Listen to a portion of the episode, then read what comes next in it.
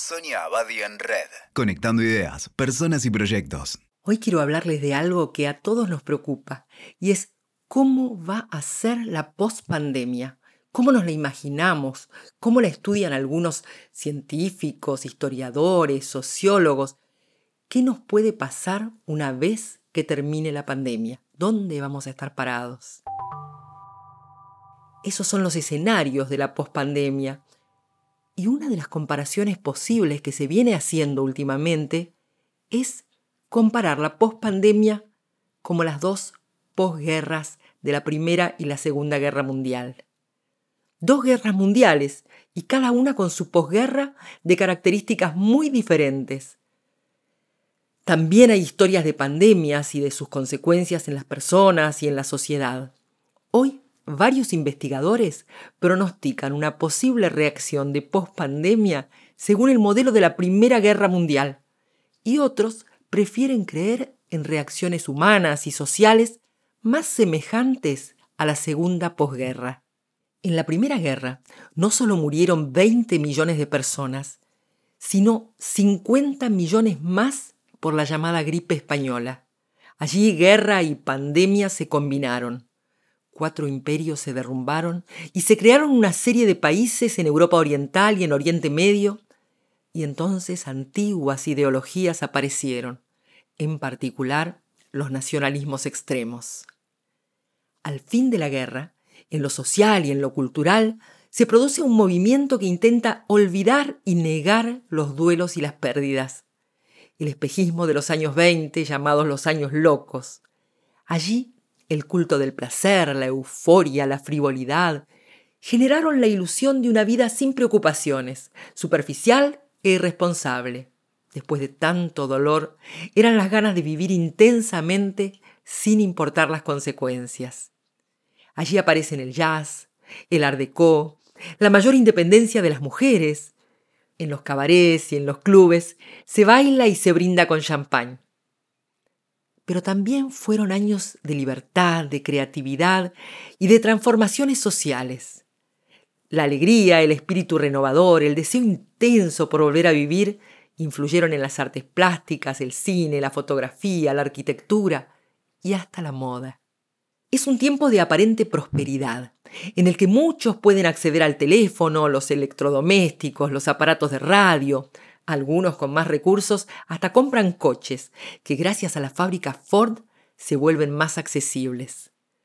Como todas estas nuevas tecnologías eran relativamente costosas, para hacerlas más accesibles se creó por primera vez la venta en cuotas. Así se produjo un consumismo indiscriminado, ya que la gente podía comprar sin tener dinero. Consumo, crédito y optimismo económico llevaron al endeudamiento. La economía empezó a crecer a un ritmo descomunal, generando una burbuja especulativa que explotó el 24 de octubre de 1929, conocido como el Jueves Negro. Y la crisis terminó en lo que se llamó la Gran Depresión de los años 30. Creció la inestabilidad, colapsó el comercio y se disparó el desempleo. Mientras tanto, en el mundo se van fortaleciendo los nacionalismos y así se cae en una nueva guerra que fue la más grande de la historia. ¿Y qué pasó en la Segunda Guerra? Allí se vieron implicadas la mayor parte de las naciones del mundo, agrupadas en dos alianzas enfrentadas, los aliados y las potencias del eje. Fue la más cruenta de la historia, con el holocausto y más de 50 millones de víctimas. Como consecuencia de la guerra, los aliados crearon las Naciones Unidas, una organización para la cooperación internacional, y además se sembraron las bases de lo que más adelante se convirtió en la comunidad europea. Al fin de la guerra, los países intentaron poner de lado sus diferencias y avanzar en la cooperación, esperando evitar una nueva guerra mundial. Fue una posguerra de compromiso, buscando el progreso a través de la austeridad y el esfuerzo.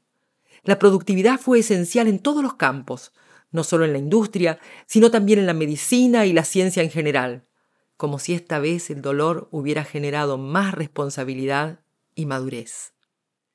¿Y qué podemos imaginar de cómo será esta pospandemia? En este contexto, distintos expertos comenzaron a cuestionarse si el escenario mundial que resultará de todo esto será más parecido a la era posterior a la Primera o a la Segunda Guerra Mundial.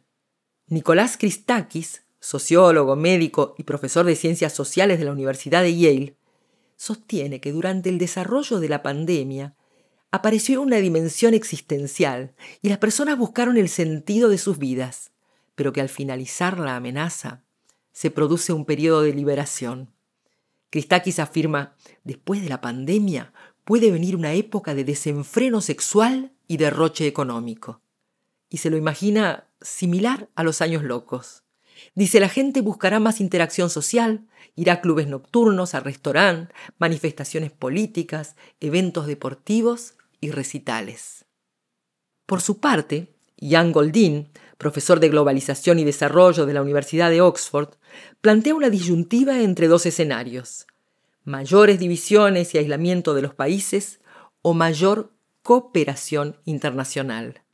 Y cree que si se logra controlar pronto el virus, existirá la posibilidad de una recuperación comparable a la que hubo después de la Segunda Guerra Mundial. Otra investigadora, Saskia Sassen, profesora de sociología y miembro del Comité sobre Pensamiento Global en la Universidad de Columbia, cree que lo más probable es que haya un escenario intermedio respecto a los que surgieron tras las dos guerras mundiales. Da para pensar y parece imposible que vayamos a replicar textualmente alguno de los dos modelos preexistentes. Sin duda los humanos somos capaces tanto de erotismo, derroche y creación, como de trabajar, producir y colaborar. Un mix entre las dos posguerras. Pero a la vez parece haber un modelo de renacimiento que tiene rasgos propios, al acelerar y profundizar tendencias que ya nos convocaban, y también al generar nuevos valores que aparecieron en la introspección, las limitaciones y los hallazgos que sucedieron a partir del obligado confinamiento. Hoy estamos más dispuestos a revisar nuestros objetivos de vida, más atentos a la salud física y mental, a la búsqueda de equilibrio entre el esfuerzo y el bienestar, al cuidado de nuestros vínculos. Algunas cuestiones en las que los más jóvenes ya se venían reconociendo menos consumismo, menos acumulación, valorización de lo natural, preocupación por el cambio climático. Y sin duda la creatividad, la co-creación, lo colaborativo, las nuevas tecnologías, la comunicación, como bases de una nueva cultura. Sin duda habrán múltiples y variados escenarios, condicionados por la economía, las diferentes sociedades, las experiencias vividas, las oportunidades y hasta la personalidad de cada uno. Un desafío que nos toca enfrentar con muchas hipótesis y algunos puntos de referencia, pero que aún contienen más misterios que certezas. Escuchaste Sonia Abadi en Red. WeToker. Sumamos las partes.